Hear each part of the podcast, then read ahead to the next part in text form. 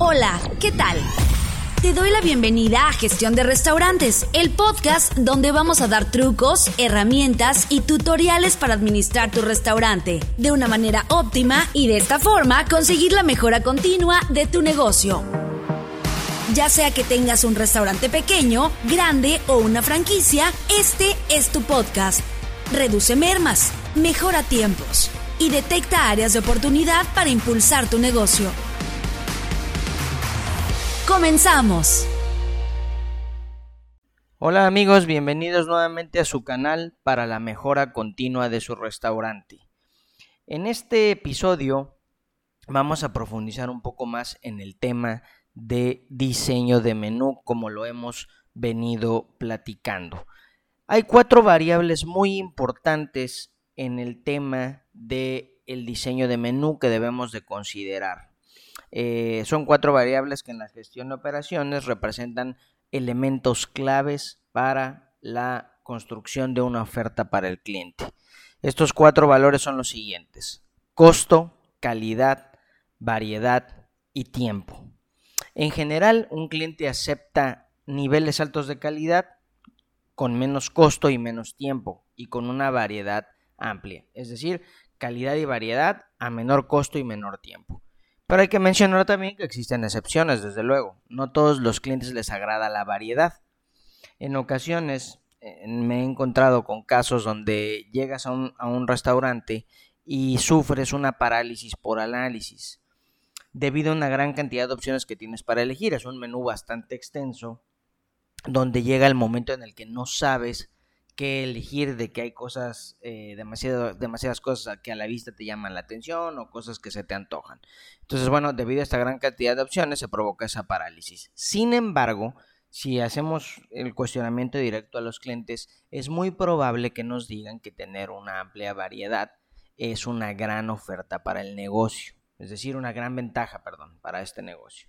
Eh, tener un menú variado hará que mucha gente piense que hay opciones para todos los miembros de una familia o de un grupo en específico y bueno, pues acudan al restaurante porque saben que pueden encontrar alguna opción para todos. Eso es una percepción. Puede ser que, regresemos al punto en el que haya tantas cosas que no sepan qué pedir, pero bueno, son variables que tenemos que considerar a la hora que estamos desarrollando un menú. Es complicado tener puntajes excelentes en todos los rubros, desde luego. El producto ideal debería tener un alto puntaje en costo, calidad, variedad y tiempo, pero esto es muy difícil. Los conceptos propios de los restaurantes y la naturaleza de estas cuatro variables provocan conflictos naturales entre ellas.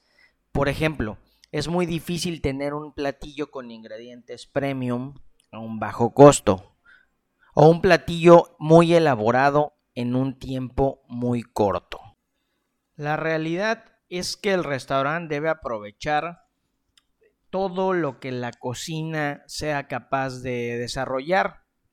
Y obviamente el menú debe de considerar o de contemplar esa capacidad.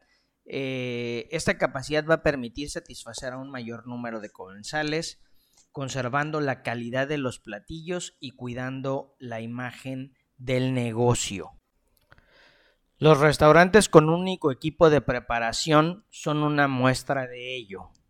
Por ejemplo, en un negocio donde solo tienen una parrilla y ofrecen varios platillos con este método de cocción.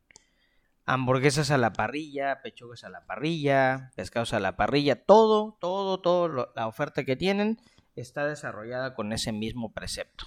Están usando el mismo equipo, pero ampliando la variedad de la oferta para los comensales. Entonces, es importante analizar estas variables para poder determinar una estrategia correcta de lo que vamos a ofrecer en nuestro menú y obviamente desarrollar un plan de acción para poder incluir aquellos platillos que pensamos cubren con estas cuatro variables de una manera óptima. Una vez que tenemos identificadas estas variables, entonces ahora daremos paso a la creación de un esquema de servicio de acuerdo al tipo de menú que vamos a manejar. Hay dos grandes vertientes en esquemas de servicio según el tipo de menú. El primero es esquemas de menú completo Y el segundo, esquemas a la carta. ¿Qué es el esquema de menú completo?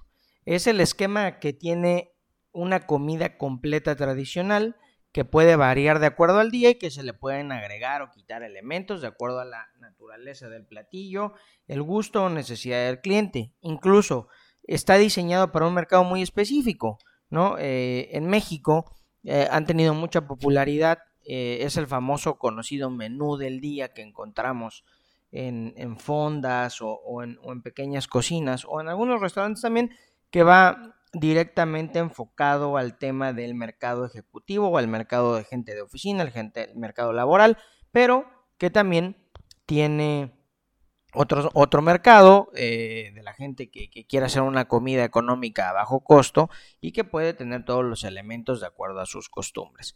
Eh, obviamente este esquema puede permitir hacer modificaciones como cambiar el plato fuerte del día por uno de más popularidad, más mayor presentación o más fácil preparado o mejor rentabilidad, ¿no? Esto va a depender de eh, qué es la oferta concreta que tengamos, específicamente hablando de este menú.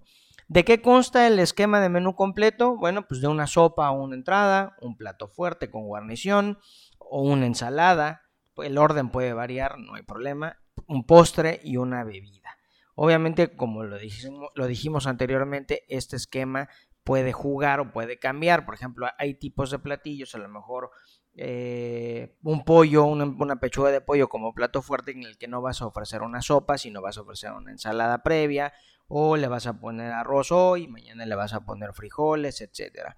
Puedes dar un postre o no puedes dar postre, dependiendo tu, tu esquema, pero fundamentalmente ese esquema de menú completo busca tener varios este, elementos importantes. Obviamente siempre hay que tener un menú patrón, que es el menú que nos indica al personal operativo qué es lo que vamos a dar. Por ejemplo, si, si tengo derecho a una bebida, puede ser fría o caliente y cuáles son las opciones. Si es caliente un café, si es fría un jugo de naranja o un agua fresca, si es ensalada o es fruta, eh, si es guisado en alguna de las opciones, si lleva pan, si no, todo eso va a influir en el esquema del menú al, menú completo. Ahora hablemos del esquema a la carta. El esquema del servicio a la carta pues, es el que principalmente encontramos en la mayoría de los restaurantes y es aquel que permite que el comercial ordene únicamente lo que él desea y pague cada elemento por separado de acuerdo al precio indicado en la carta. Es decir, Aquí no tengo ningún combinado ni ningún paquete. Si yo quiero una sopa, ordeno una sopa y tiene su propio costo, su propio precio. Este, si yo eh, quiero una ensalada, la ordeno y tiene un precio aparte. Si quiero un plato fuerte, lo ordeno o puedo brincar directamente al plato fuerte, ¿no? Esto obviamente, como lo tenemos claro, la mayoría de los restaurantes este, lo, lo, hace. Pero hablando específicamente de este esquema, yo le agregaría un elemento adicional de análisis a la hora de diseñar el menú. Hay que considerar un cuadrante de, de ingeniería del menú. Posteriormente hablaremos de la ingeniería del menú exclusivamente en otro episodio, pero ahorita para efectos del desarrollo de la carta quisiera eh, basarnos en, el cuadrante para determinar si el platillo se debe incluir o no.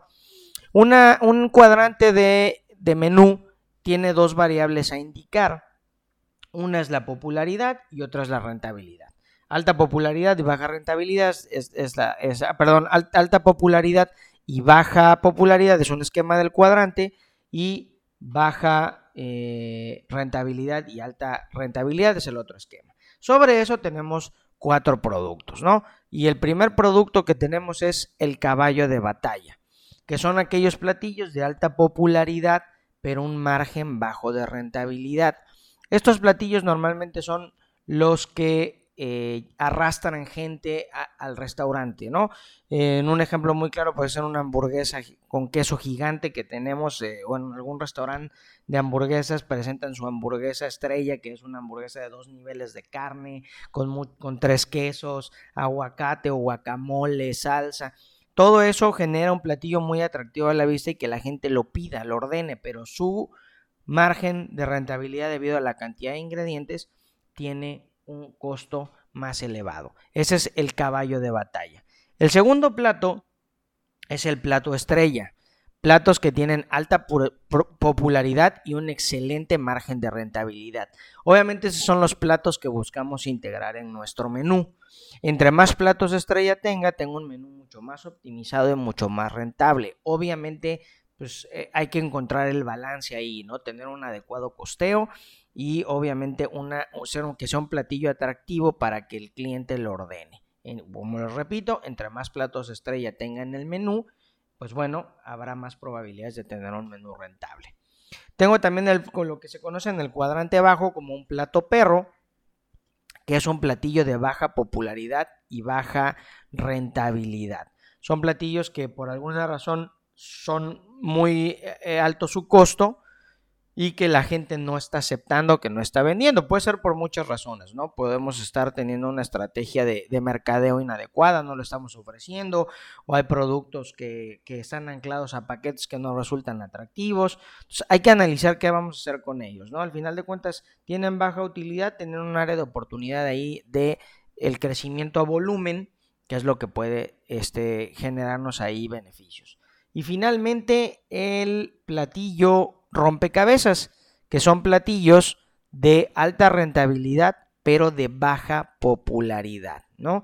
Igual debemos aplicar una estrategia para impulsar estos platillos, tratar de encontrar la forma más adecuada de promoverlos, porque son platillos que tienen una, una alta rentabilidad que nos conviene venderlo, en este caso, pero que por alguna razón no se está moviendo dentro de nuestra carta. Una vez que identifiquemos la clasificación de todos los platillos que estamos pensando incluir, podemos tomar una decisión. Obviamente, ¿cómo voy a saber la rentabilidad?